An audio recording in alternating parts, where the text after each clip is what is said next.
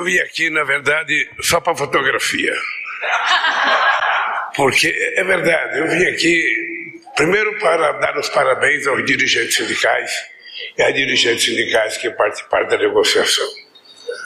Segundo, dar os parabéns à Esther e ao nosso companheiro Sérgio Mendonça pela capacidade de conseguir articular tantos interesses diversos e fazer com que a gente tivesse um acordo que pode não ser tudo que as pessoas desejavam, mas é uma coisa muito importante diante do furacão que o Brasil foi vítima durante os últimos períodos.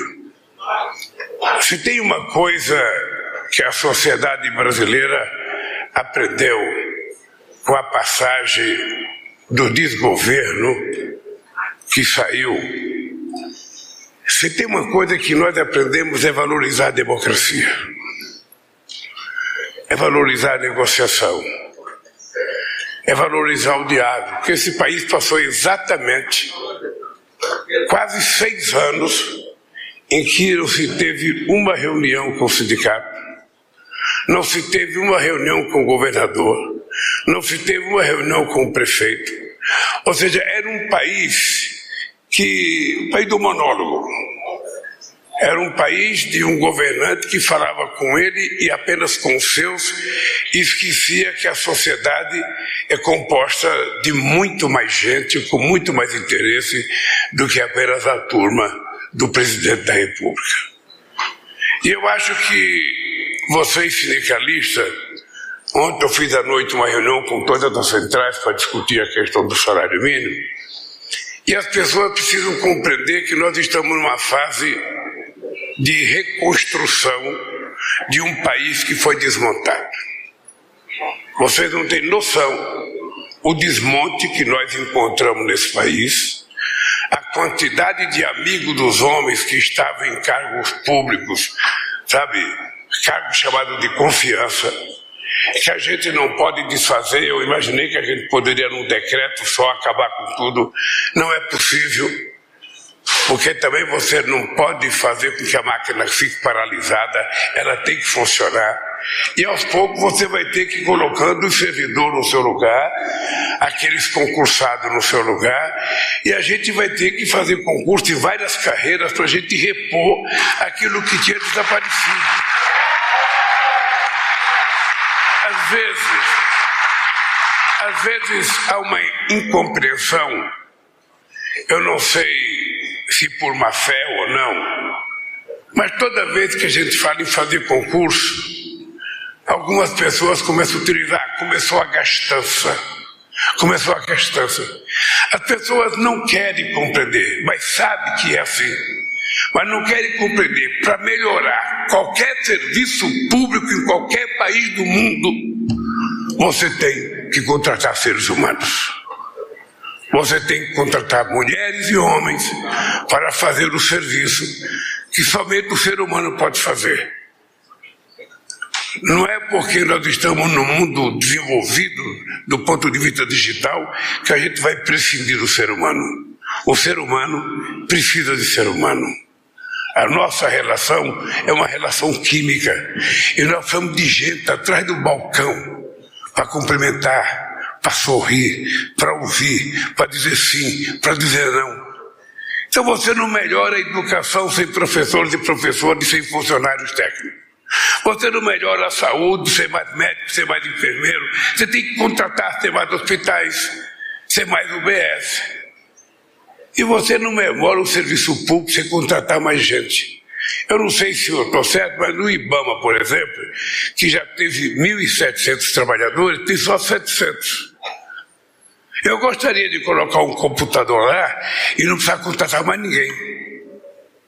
Mas o computador vai resolver parte de alguma coisa. Mas o que vai resolver de verdade é a gente colocar funcionário para colocar o pé na estrada e para controlar o que ele precisa controlar. Senão não funciona.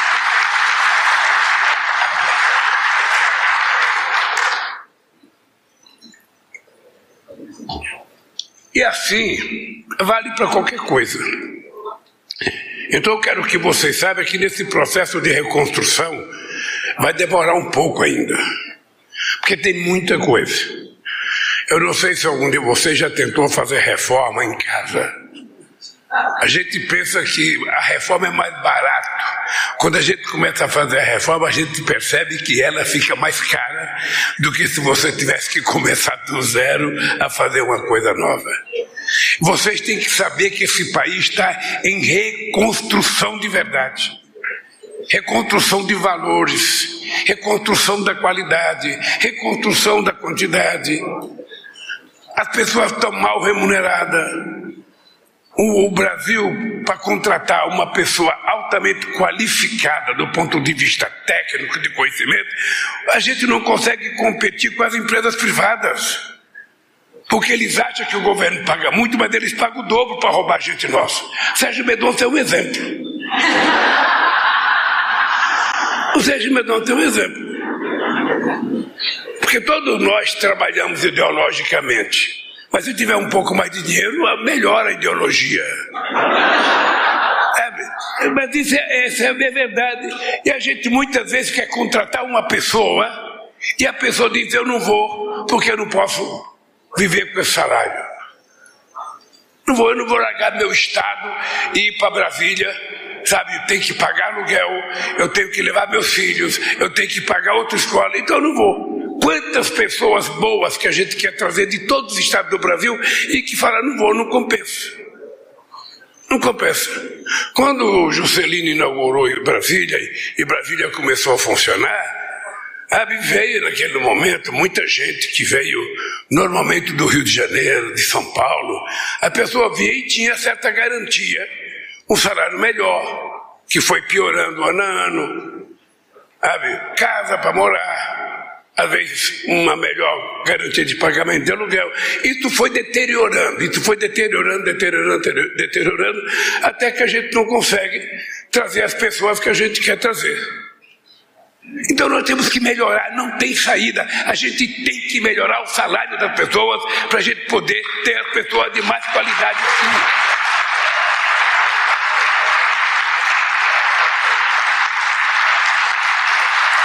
Pessoas fazem um mau juízo de valor no funcionalismo público. Eu lembro quando esse país teve um presidente que chamou todo mundo de Marajá.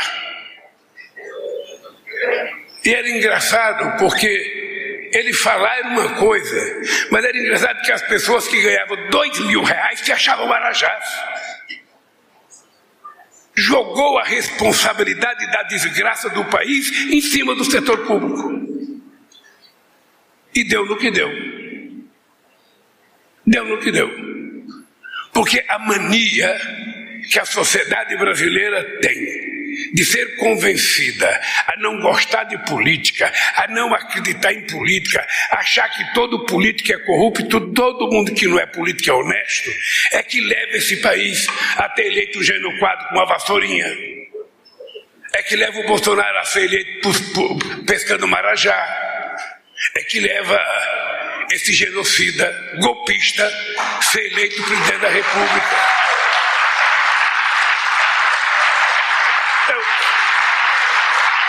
quero que vocês saibam que enquanto eu estiver no governo, até o dia 31 de dezembro de 2026, o funcionário público brasileiro será tratado com respeito, com decência, com dignidade.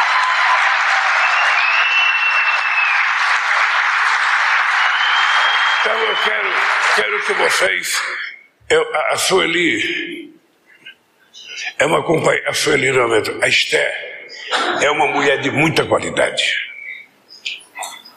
Ela já trabalha conosco há muito tempo. Mas essa façanha de, junto com o Sérgio, fazer esse acordo, eu não acreditava que fosse possível ela convencer e vocês a convencerem de que era possível ter um acordo unânime entre o governo e o setor público. Por Deus do céu, que eu não acreditava ser possível. E o que aconteceu foi apenas a demonstração. Conversar nunca faz mal.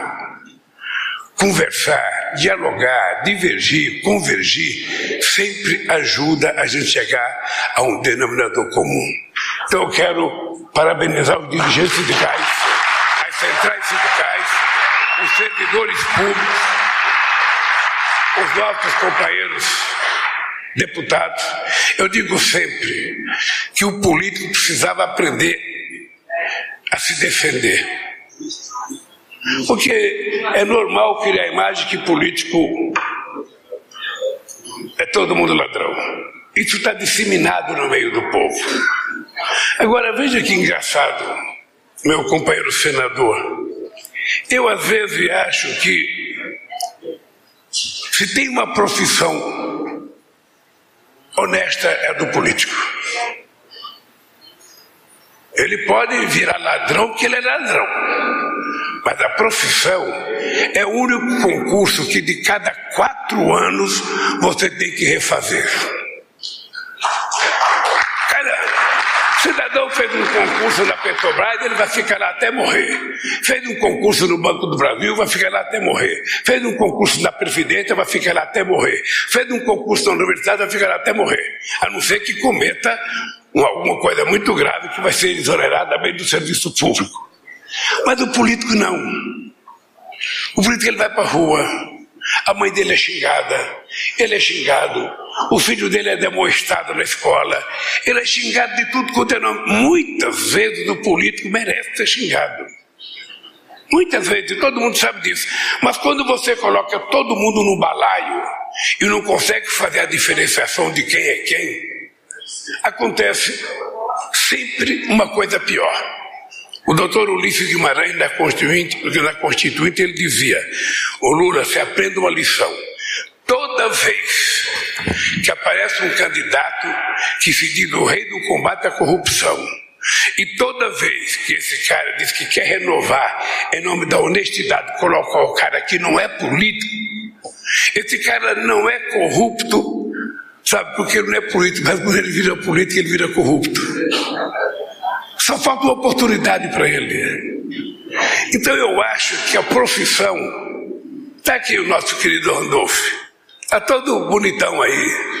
Aparece mais na televisão que qualquer artista brasileiro.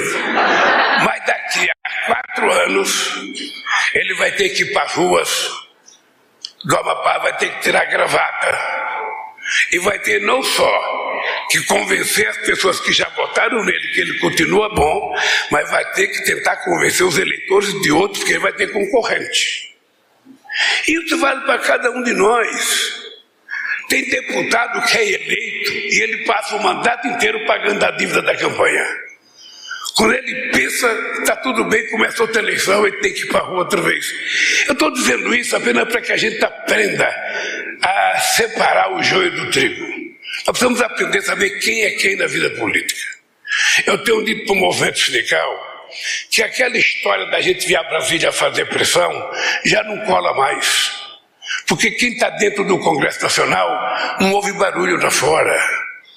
Pode chover, pode trovejar, pode relampear. Quem está dentro do plenário, do plenário não vê. Não é isso, Randolph? Então você pode fazer passeata de 100 mil pessoas aqui com faixa abaixo, não tem quem. O cara só vai ver de noite na televisão.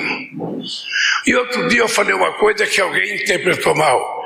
Mas o deputado, o senador, o governador tem casa. Então é muito melhor a gente montar o esquema de ir na casa da pessoa com muita educação, falar individualmente com ele Ô oh, cara, você me conhece, você foi pedir voto para mim o ano passado.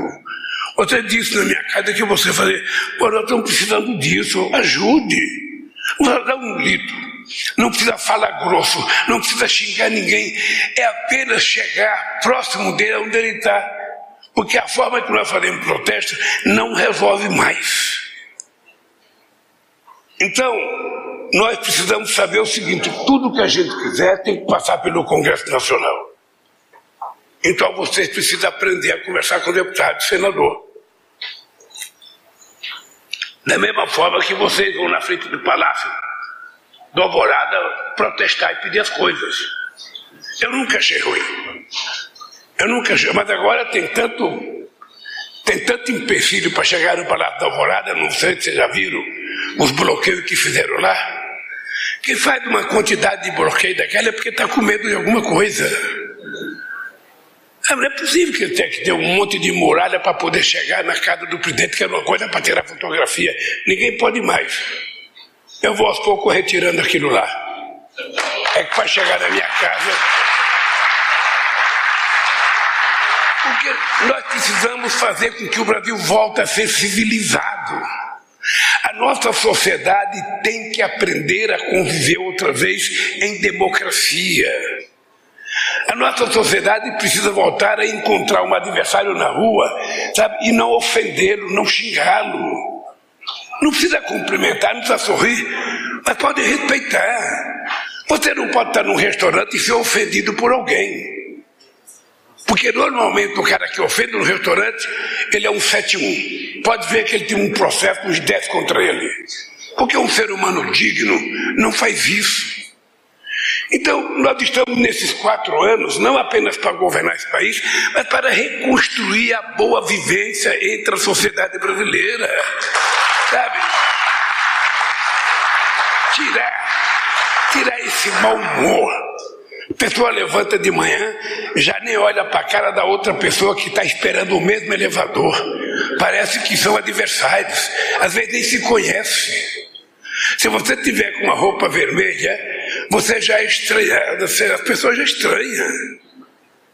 Sabe, se você é negro, então nem se fala como é que você é estranhado nesse país. Então o que, que eu peço para você? Vamos tentar tornar o país mais civilizado. O ser humano é isso, o ser humano significa, sabe, significa fraternidade. O ser humano nasceu para viver em comunidade. A pessoa tem que aprender a falar bom dia, boa tarde. Quando alguém estiver doente, a gente visitar, telefonar. Não sei se vocês já ficaram internados no hospital e ficam no domingo esperando alguém visitar e não vai ninguém visitar vocês. E se é político, então o eleitor não vai, é mais triste ainda para o político. Então, esse processo que foi feito de negociação com vocês é o mais importante final